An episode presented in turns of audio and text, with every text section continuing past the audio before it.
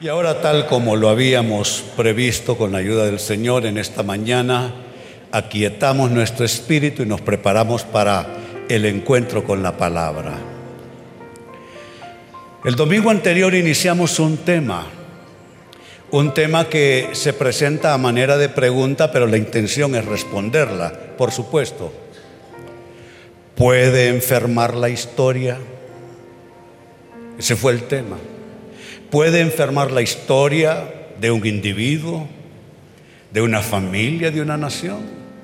Porque no crean ustedes que solamente se enferman los cuerpos, se enferman las mentes también, se enferman las relaciones interpersonales, se enferman las finanzas de las personas y se enferma la historia. Si usted no estuvo el domingo anterior, mi consejo es consiga la grabación ahí en el centro de atenciones, ahí en el lobby, para que usted pueda captar en su dimensión total el tema.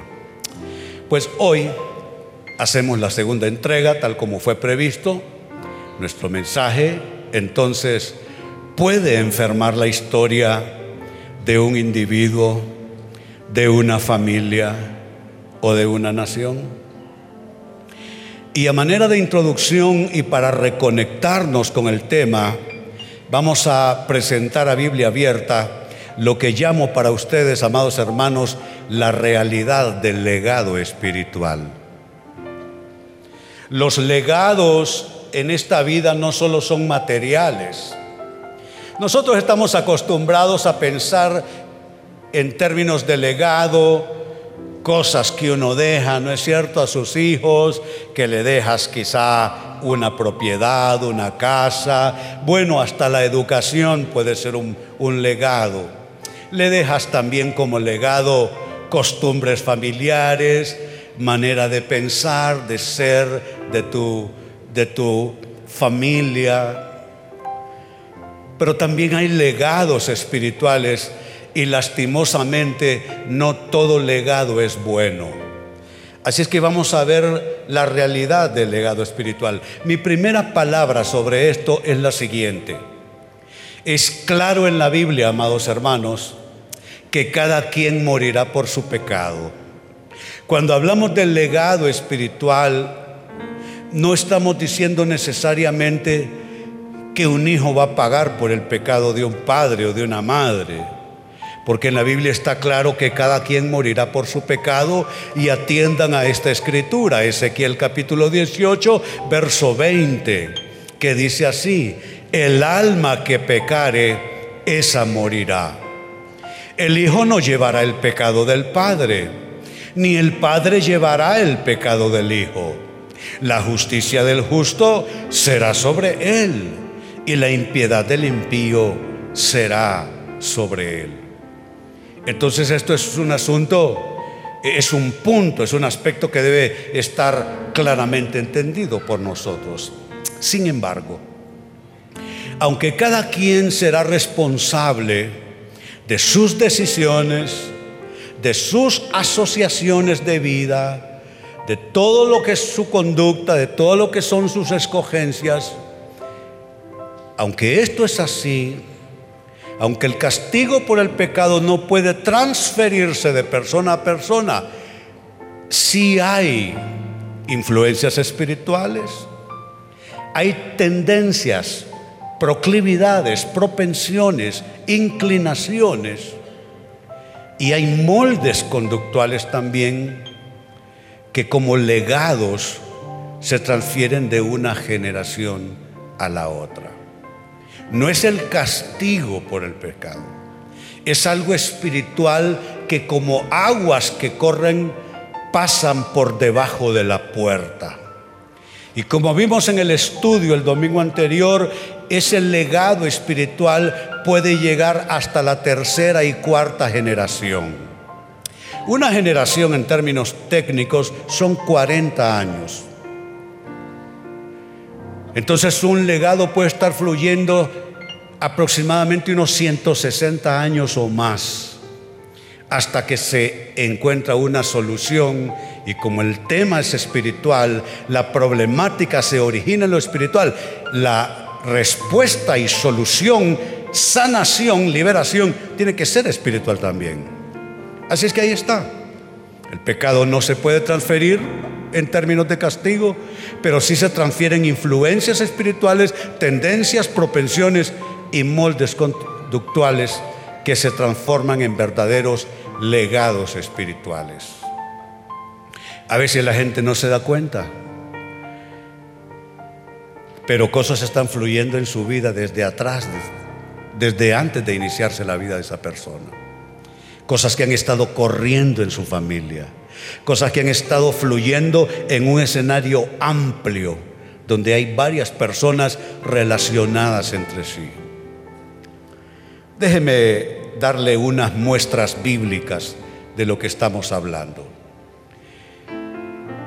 En el libro de Salmos capítulo 79 y verso 8, por ejemplo, hay una muestra. Está orando el autor bíblico en estos términos está angustiado, está alarmado. El ambiente es altamente dramático en ese momento y escuche su oración.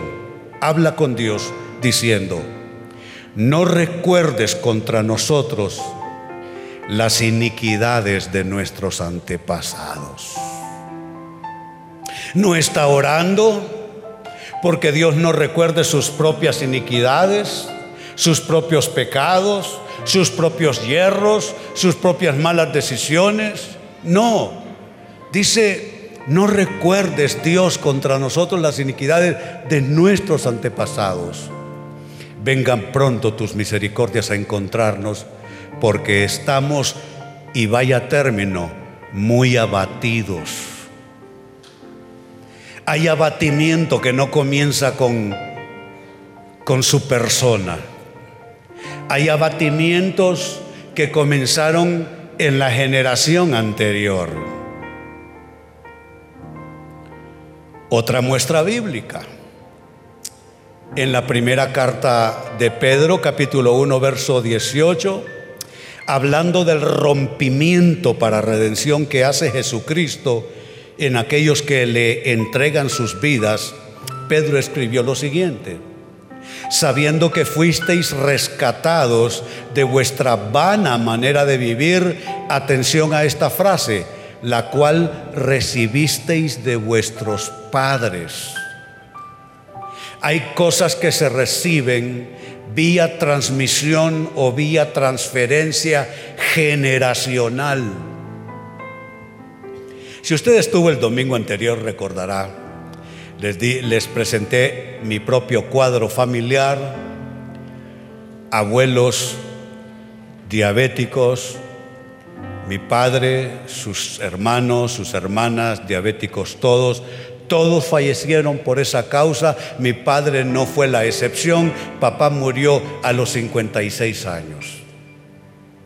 He sobrevivido en mucho yo a papá. Pero usted me responderá, pero pastor, esto es herencia genética, son enfermedades por vía genética, sí, pero dentro de esa genética hay algo espiritual que va corriendo, que ha favorecido que usted nazca con esa información dentro suyo de que usted va a padecer esta enfermedad. Y hay condiciones de otro orden, propensión al alcoholismo, usos de sustancias, y usted dirá, pero quizá eso se aprende vía ejemplo. No, no necesariamente. Lo que estamos aquí leyendo es que, hay cosas que se reciben. Mire qué palabra, se reciben. Algo que se recibe es porque se le entrega a usted de alguna manera. Y esto tiene que ver con algo más que solo actitudes transferidas. Claro que se transfieren actitudes, claro que se transmiten actitudes, pero también es algo espiritual. ¿Qué cosas espirituales corren en la vida de un individuo, en la vida de una familia, en la vida de una nación? ¿Qué cosas son las que corren? Y otra tercera muestra bíblica. En el Evangelio de Juan capítulo 9, verso 1 y 2, hay un interesante diálogo, es un diálogo corto, pero es bien interesante. Dice así, al pasar Jesús vio a un hombre ciego de nacimiento. Amados, había nacido ciego. No es, una, no es un accidente, no es una enfermedad en el camino, no, había nacido ciego. Y le preguntaron sus discípulos diciendo, rabí, ¿quién pecó?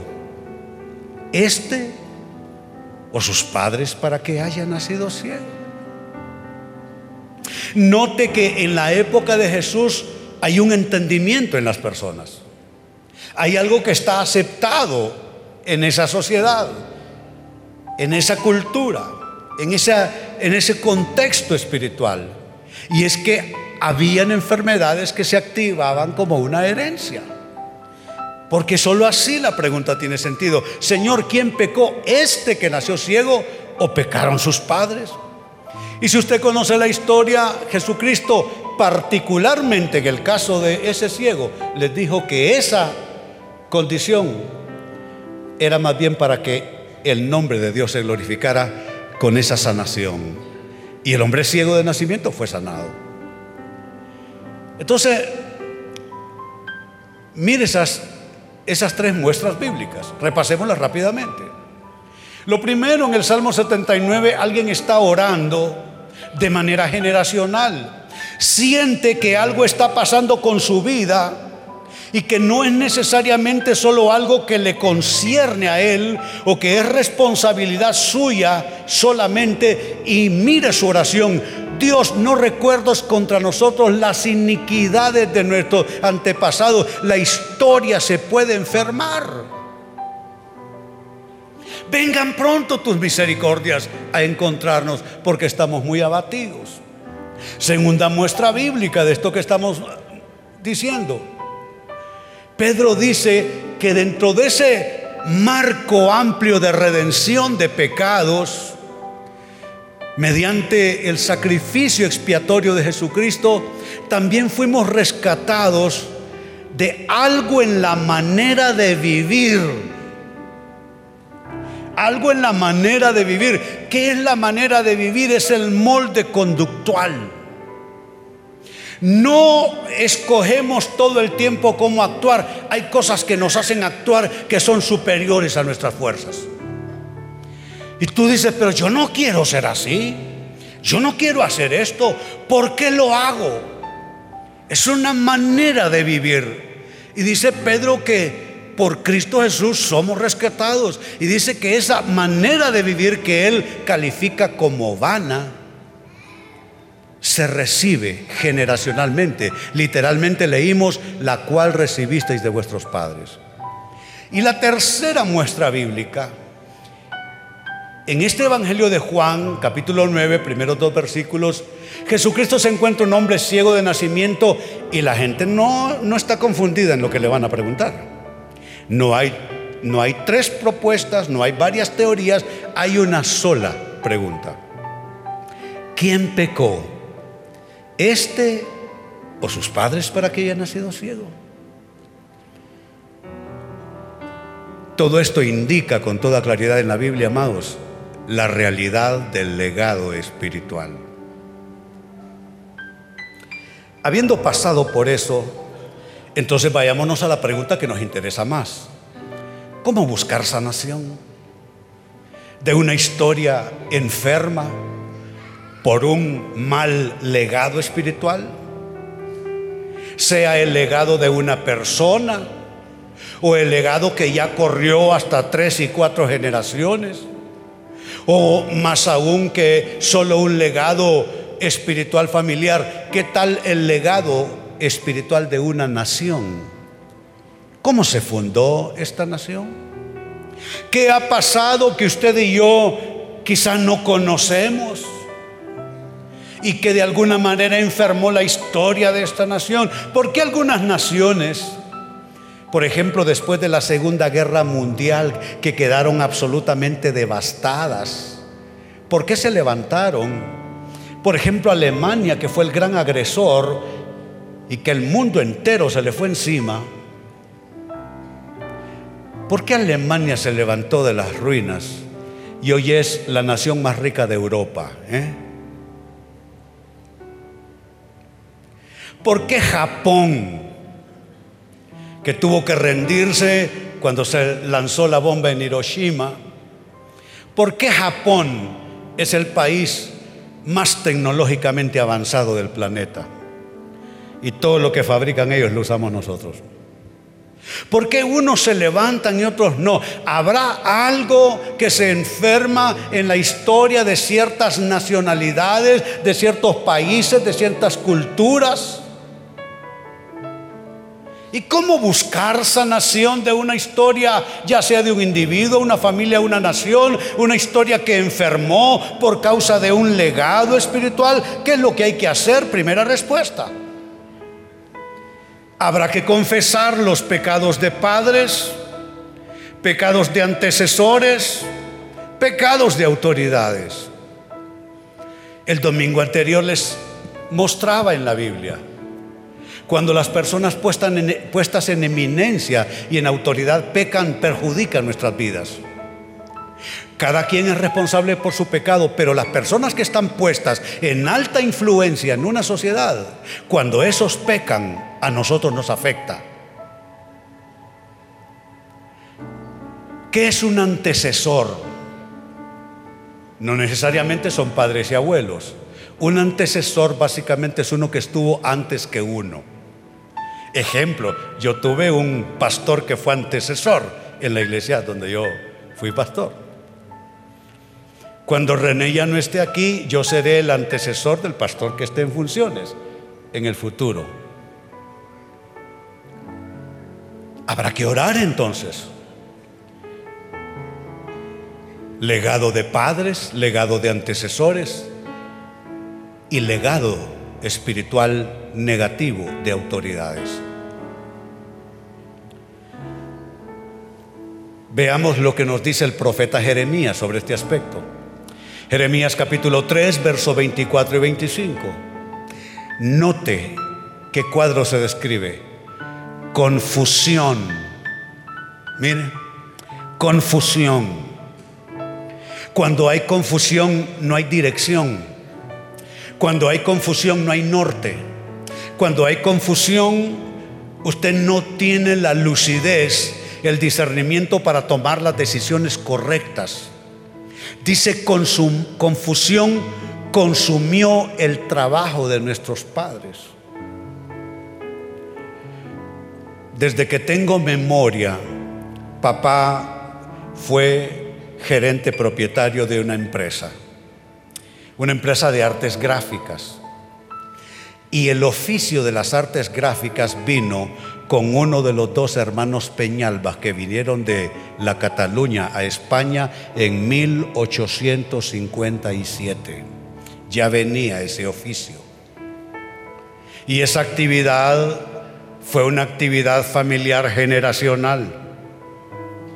Pero cuando papá murió a los 56 años, esa empresa que es parte de todos mis recuerdos familiares, todos mis recuerdos de la infancia. Aprendí a manejar todos esos equipos. Máquinas Chandler, absolutamente manuales. Máquinas automáticas Heidelberg, fabricadas en la ciudad de ese mismo nombre en Alemania.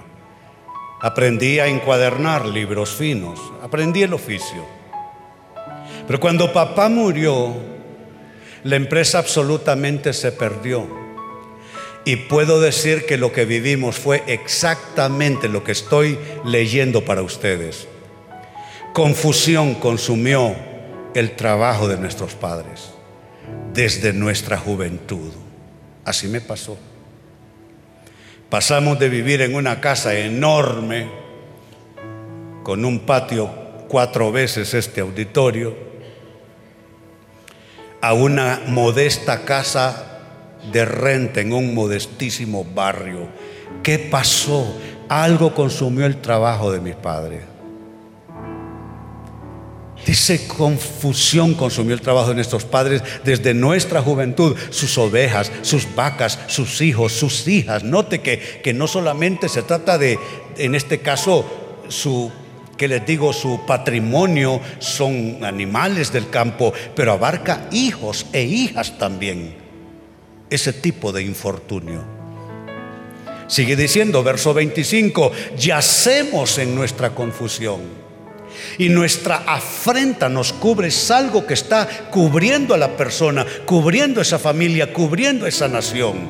Nuestra afrenta nos cubre porque, y note, pecamos contra Jehová nuestro Dios. O sea que hay algo más hay algo detrás de las enfermedades de las personas, de los fracasos profesionales, de los fracasos empresariales. Hay algo más. Dice, porque la razón es una sola, no dos, no tres. Pecamos contra Jehová nuestro Dios. Nosotros y nuestros padres. Note, la confesión del pecado propio y hacia atrás o hacia arriba, si usted así lo quiere ver. Nosotros y nuestros padres, desde nuestra juventud, y hasta este día y no hemos escuchado la voz de Jehová nuestro Dios. Entonces dije, número uno, ¿cómo se resuelve esto? Hay que confesar. ¿Cómo se puede hacer eso? Usted hágalo en su propio fuero personal. Todo lo que usted recuerde, todo lo que le haga a usted sentido, usted ore por eso. O sea, usted le tocó heredar una empresa que alguien más comenzó o lo colocaron en la posición que alguien más ocupó, usted ore para que haya un rompimiento de la influencia que dejó ese antecesor en el escritorio que usted ocupa hoy. Yo no quiero sentarme en una silla caliente de alguien que estuvo ligado mal en su vida y yo vengo y no, no inocentemente, ignorante y me siento en la situación. Necesito orar. ¿Sabe? Yo he aprendido esto por años. No crea que esto que le estoy trayendo es una nueva revelación del último minuto. Esto lo he practicado por años. Si compro un auto usado, yo procedo a hacer una oración con autoridad. No quiero que me vinculen ese auto nada con el antecesor dueño. Si usted va a una casa y es una casa de renta, usted necesita orar porque usted no sabe qué atmósfera espiritual le dejaron a usted como un regalito. Confesar los pecados de padres, entonces de antecesores y de autoridades. ¿Qué más hay que hacer hablando de cómo buscar sanación de una historia que ha enfermado por causa de un mal legado espiritual? Hay que declarar la anulación. ¿Anulación de qué, Pastor René? Anulación de lo que llamaré para ustedes el acta de decretos espirituales que ha venido siendo contraria. ¿Y de dónde saca usted, pastor, en ese concepto un acta de decretos espirituales que ha sido contraria? Lo saco de esta escritura. Colosenses capítulo 2, verso 14, dice anulando. Hay cosas que necesitan ser anuladas en su vida. Hay cosas que necesitan ser anuladas en su historia. Tendencias enfermedades. Van hasta arriba en su actividad de vida y luego en picada como papá, como abuelo y como todos los demás.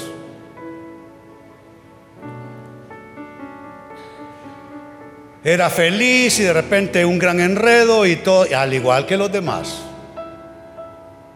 Anulando el acta de decretos que había, note, contra nosotros. Hay cosas que están contra usted. Hay cosas que están contra mí. Hay cosas que están contra esta nación.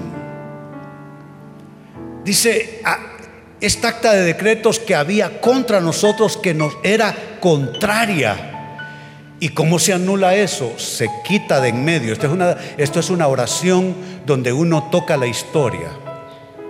Y usted dice en el nombre de Jesús, por la autoridad de Cristo pido que sea quitado de en medio entre mi persona y mi destino, entre mi persona y mi historia, eso que está en medio, que me es contrario, que sea quitado de en medio y en el nombre de Jesús sea clavado en la cruz. Usted no lo puede resolver. Usted necesita el poder de la cruz de Cristo, el poder de la sangre de Cristo, es lo que usted necesita.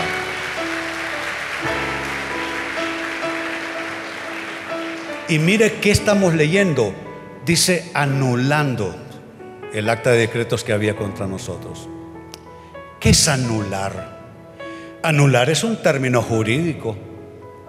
Anular como término jurídico significa dejar sin efecto algo. Dejar sin efecto un decreto, tal como estamos leyendo, o una ley.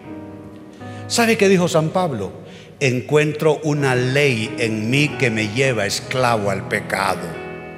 Así lo dijo. Entonces hay leyes que se convierten en leyes en nosotros, que nos llevan por donde no queremos. Entonces necesitamos nosotros tomar la autoridad en oración para anulación, para dejar sin efecto aquello, ese decreto espiritual, esa ley que se ha apoderado espiritualmente de usted. Y mire que dice que se anula esa acta que es contraria lo que se tradujo como contrario proviene en la Biblia, en los textos originales del griego upenantios, que literalmente es algo contrario a, algo opuesto o un oponente, es un adversario o es algo que usted tiene en contra. O sea que la traducción está perfectamente bien hecha. Hay cosas con las que todos luchamos, ¿no es cierto? Mejorar nuestras capacidades, ser eficientes, e, eh, diligencia, excelencia, hacer las cosas bien, terminar lo que uno inicia. Todo eso ya es la parte nuestra. Hay que trabajar, hay que esforzarse, hay que luchar. Pero hay algunas cosas que no caminan y no avanzan aunque usted haga todo eso. Usted se esfuerza, usted se disciplina, usted lucha, usted se sacrifica y usted dice, pero esta cosa por qué no avanza? O avanza un poco y la cosa se revierte. Quizás no ha considerado usted hasta ahora la posibilidad de hacer en oración un proceso o, o un acto de anulación de algo que le es contrario, que le es opuesto, que le es adverso, que está en contra suya y que hay que anularlo, es decir, dejarlo sin efecto. Les conté el domingo pasado. Yo dije, por el lado de mamá, enfermedades de cierto corte. Epilepsia, la heredé de mamá, con diagnósticos y comprobación de neurólogos. Un grado esquizofrénico Oía voces desde que era niño. Oía mi voz o la voz de otras personas. Mamá intentó suicidas, René intentó suicidas. Por el lado de papá, diabetes como que usted agarre una, un, balde de agua y lo tire por los suelos. Papá, su hermana, la otra hermana, su hermano, abuelos, todos muriendo de eso. Y hablando de anulación, de dejar sin efecto algo que es contrario, dije yo, mis hijos no serán eh, epilépticos, mis hijos no serán esquizofrénicos con varios cuadros de esquizofrenia en mi familia, en familiares bien cercanos aparte de mi propio padecimiento. Dije, mis hijos no serán epilépticos, no serán esquizofrónicos, no serán diabéticos. Mi hija tiene, bueno, mejor no digo porque se enoja. Ella es adulta mayor. Tengo dos hijos absolutamente libres de eso. y mis nietos ninguno padece estas enfermedades. Anulando el acta de decretos que nos era contraria. ¿Qué más hay que hacer? Hay que orar. Número tres, hay que orar porque todo juicio se revierta a nuestro favor. Que todo juicio se revierta.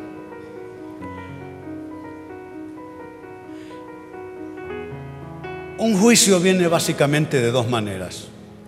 Alguien emite un juicio en contra suya y su casa y dice, te va a ir mal, a tus hijos les va a ir pésimo.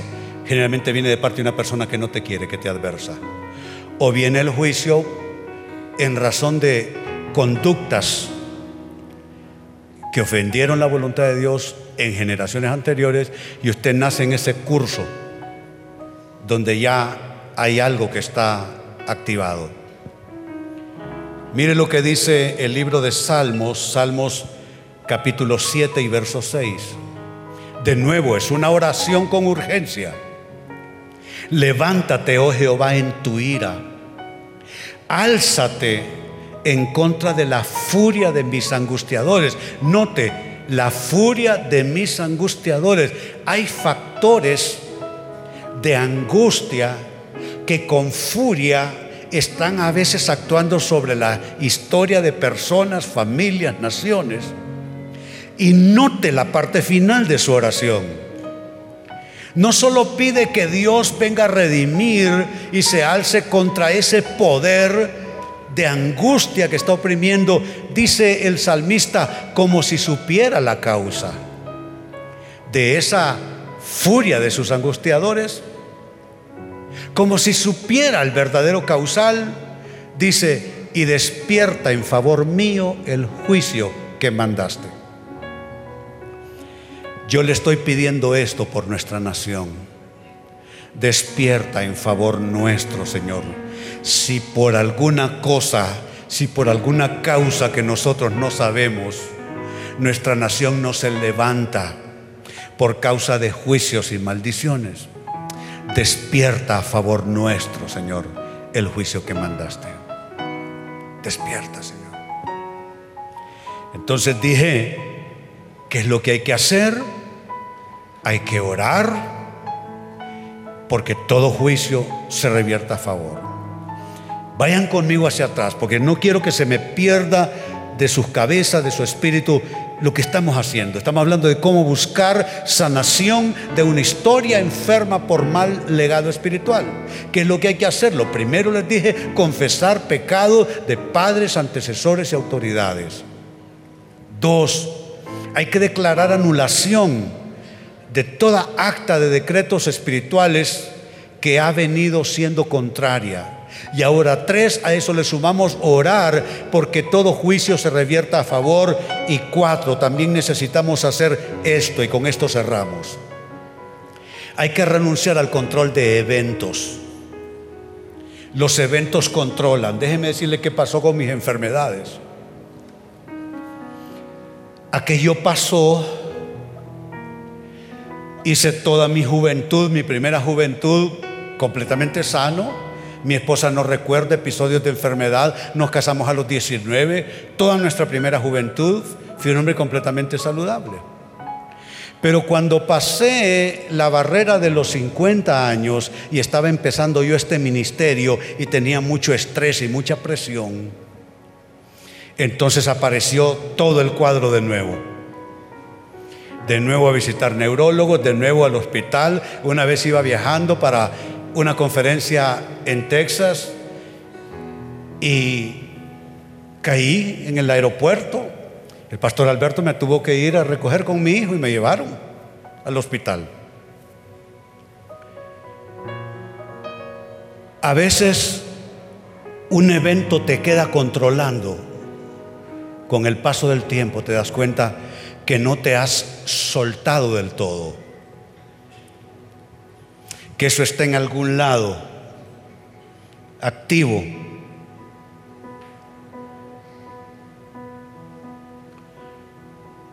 Entonces eso me llevó a renunciar al control de ciertos eventos Mi neuróloga en aquel entonces me dijo, pastor, lo que sucede es que usted, como está comenzando esta iglesia, usted viene de una transición muy fuerte para usted, en lo anímico, en lo psicológico.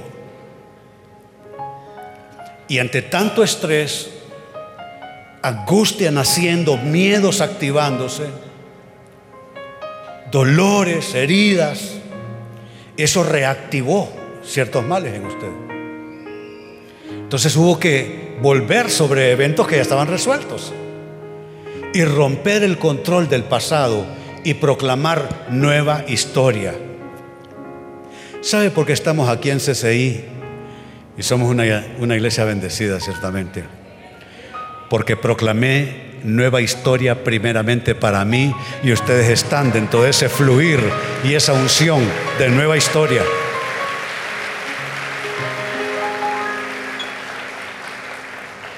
¿Se resolvió en lo espiritual? Pregúnteme ahora. No hay nada de eso. Se reactivó de nuevo la sanación. Mire cómo lo dice el profeta Isaías y será nuestra última lectura esta mañana. Isaías 43, versos 18 y 19. No os acordéis de las cosas pasadas, ni traigáis a memoria las cosas antiguas. ¿Qué está diciendo el profeta Isaías? que deje usted de obsesionarse con lo que le ha pasado. ¿Alguien le quitó algo? ¿Alguien prácticamente se puede decir que, que lo atropelló a usted de alguna manera? ¿Alguien lo hirió? ¿Alguien lo ofendió? ¿Alguien le hizo daño? ¿Alguien cometió una injusticia en contra suya? Usted no puede obsesionarse con eso. Porque mientras usted esté obsesionado, usted se está acordando de esos eventos, usted se está acordando de esas personas y usted está trayendo a memoria cosas de atrás. Y mire lo que aconseja el profeta Isaías. He aquí que yo hago cosa nueva. Pronto saldrá la luz. Pero para que salga la luz, usted debe dejar la obsesión por las cosas del pasado. Usted necesita romper con eso de estarse acordando todo el tiempo para que pronto salga a la luz lo nuevo de Dios. ¿No lo conoceréis? Dice, claro que lo conocerán, lo conoceremos. Y dice, otra vez, me gusta esa frase, otra vez. ¿Sabe qué significa? Que Dios puede redimir su historia. ¿Sabe por qué estoy yo aquí? Porque otra vez Él reactivó mi ministerio hace 20 años. El próximo enero cumplo 20 años de una nueva reactivación ministerial.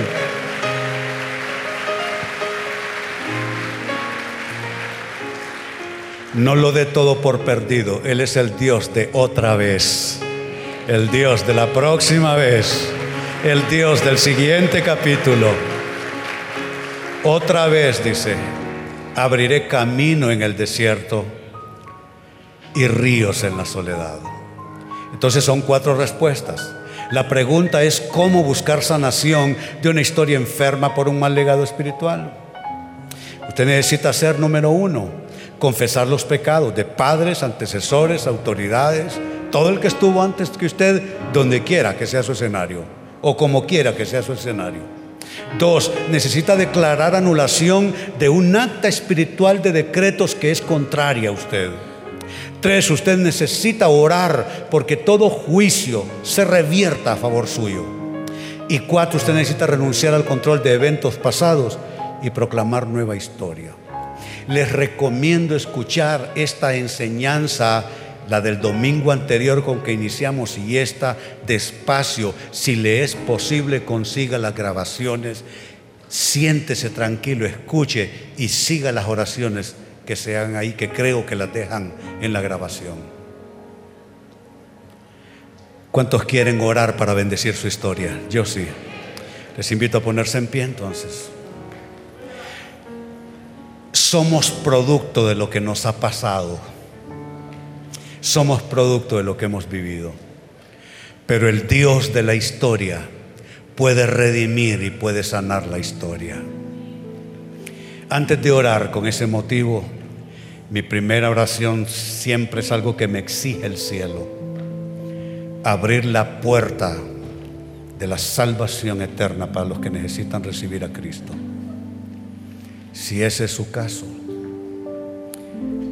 no siga al Señor de lejos, eso no funciona. Sígalo con Él dentro de su corazón. Si usted necesita a Cristo, repita esta oración. Dígale, Señor Jesús, te necesito con urgencia. Abro las puertas de mi corazón. Entra en mi vida. Límpiame. Sáname. Perdona mis pecados.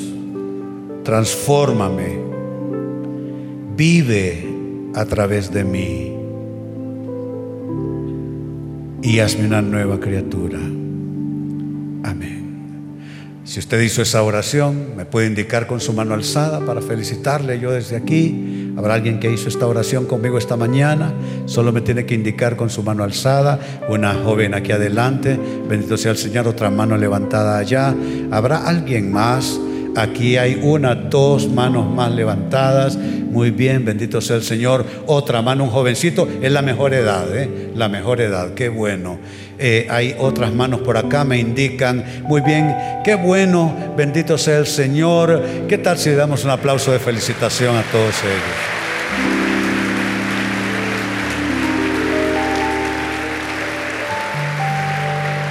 Alzamos nuestras manos. Gracias Jesús, tú estás aquí y nosotros te decimos.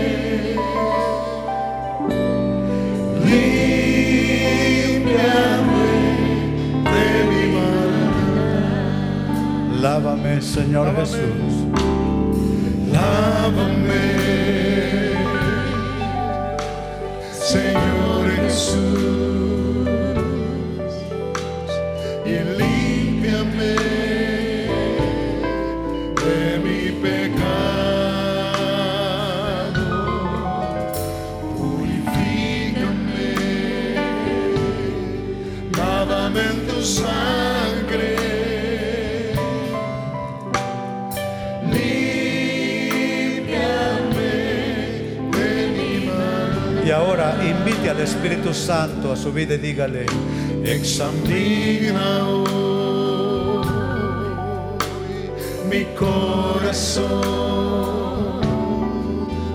y libérame de mis pecados,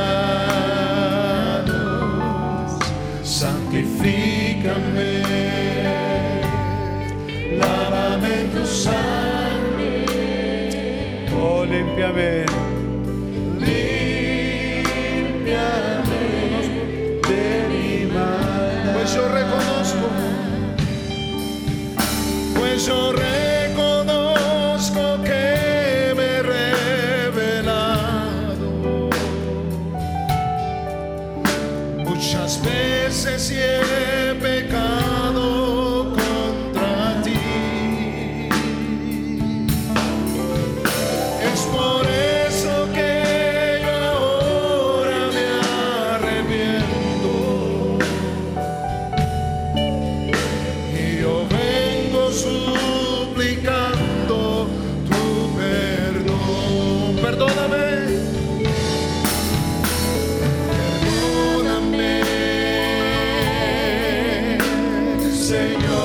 Jesus.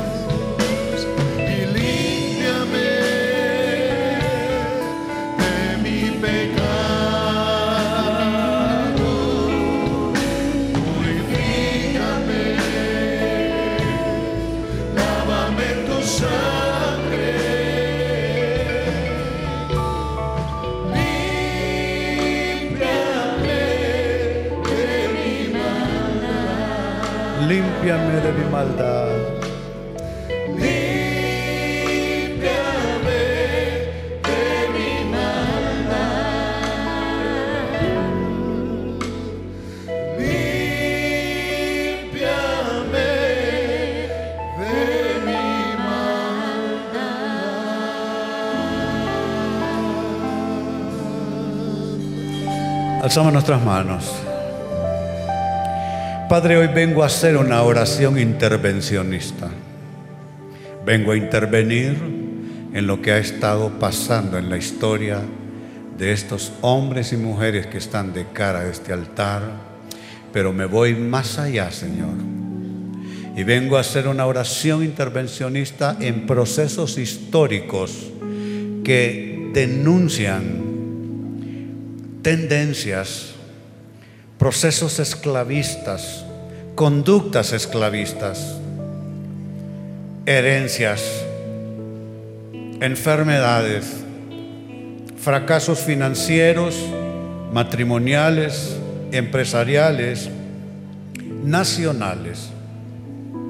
Vengo a hacer una oración intervencionista, vengo, Señor, en medio de las páginas de esta historia a declarar, Señor, un rompimiento en el nombre de Jesús. Padre, el primer rompimiento que declaramos en fe y autoridad en esta hora, Señor, es el rompimiento de todo legado negativo espiritual que viene a través de procesos familiares, de circunstancias, de historia, de vinculación, de relaciones de personas, familias y de una sociedad en la cual vivimos. En el nombre de Jesús, toda conexión del ayer hacia el hoy, en el nombre de Jesús, esa conexión se interrumpe en este momento se interrumpe y procedemos a esa desconexión, ya no más filtrándose ese legado de opresión, ese legado esclavista, ese legado que trae opresión y una mala, negativa, enfermiza y contaminante atmósfera. En el nombre de Jesús declaramos también una anulación de toda acta de decretos espirituales que ha sido contraria. Señor, que quede absolutamente sin efecto. Lo dejamos sin efecto. Señor, herencias familiares, de enfermedades, bancarrotas, problemas morales, adicciones, enfermedades de diversa índole. En el nombre de Jesús declaro un, una anulación, una anulación de toda acta de decretos que ha sido contraria, Señor que sea quitada de en medio. Hay algo que está entre tú y tu destino, algo que ha sido puesto en medio. En el nombre de Jesús declaramos la palabra de San Pablo, quitándola de en medio, quitándola de en medio. Ese poder esclavista se quita de en medio. Ese poder opresor se quita de en medio. Ese poder de herencia, de legado malo espiritual es quitado de en medio y no solo se quita de en medio, pero se clava en la cruz. Declaramos el poder de la cruz. El poder de la cruz es el poder de matar algo y en el nombre de Jesús pido que el poder de la cruz caiga caiga con todo su efecto de redención, de rompimiento sobre toda esta acta de decretos y queda anulada en el nombre de Jesús invocamos la sangre de Cristo y de nuevo, Señor, como en la antigüedad, en los marcos de la puerta de tu casa, en los marcos de la puerta de tu historia, tu historia personal, en los marcos de la puerta de tu historia familiar, en los marcos de la puerta de nuestra historia como sociedad, como colectividad, como nacionalidad, la sangre de Cristo, aquella noche de devastación en Egipto, el destructor respetaría al ver la sangre de aquel cordero que había sido sacrificado, puesto sobre los dinteles, sobre los marcos de las puertas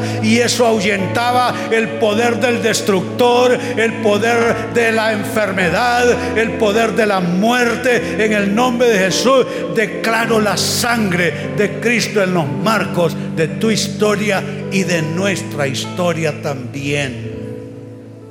En el nombre de Jesús, alza tus manos y todo juicio se revierta.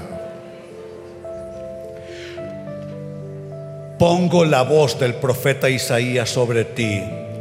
Toda arma forjada contra ti no prosperará y condenarás toda lengua que se levante en juicio en contra tuya. Si alguien habló en tu contra, si alguien te maldijo, eso se revierte en bendición sobre tu vida, sobre tu historia, en el nombre de Jesús. Y algo más, se rompe el control de eventos negativos de tu pasado sobre ti. Todo proceso obsesivo, miedos acumulados en tu mente, miedos que se esconden como alimañas entre las piedras, que salen de noche y se esconden de día, esos miedos agazapados en tu mente, en tu corazón, en tus emociones, toda esa toda esa opresión de control de eventos pasados, eso se rompe en el nombre de Jesús. Y proclamo nueva historia sobre ti, nueva historia sobre tu casa, nueva historia sobre tus hijos si los tienes, nueva historia sobre tus nietos si los tienes, nueva historia y quedas desconectado de ciertos procederes que han sido típicos en tu atmósfera, en tu escenario, tú quedas desconectado porque no vas a seguir repitiendo ni reiterando historias ni eventos pasados. Ahora déjame bendecirte. Te bendigo. Te bendigo en el nombre de Jesús. Que la bendición esté ligada a tus pasos que tu camino sea limpio, que tu camino sea protegido por el ángel del Señor, que fluya salud en el templo de Dios que es tu cuerpo, que la opresión se vaya. Largura de años hablo sobre ti. Largura de años hablo sobre ti y bendigo tu proyecto de vida. Eso con lo cual sales a luchar todos los días. Bendigo tu proyecto de vida y declaro que tus capítulos que vienen son de bendición. Son de bendición. Así te bendigo en el nombre del Padre y del Hijo y del Espíritu Santo. Decimos todos, amén recibimos de Dios. Recibimos de Dios. Muy bien, ahora a salir bendecidos con el espíritu liberado, la historia tuya bendecida. Y les recuerdo que estaremos aquí el próximo domingo, la hora 11 de la mañana. Dios les bendiga.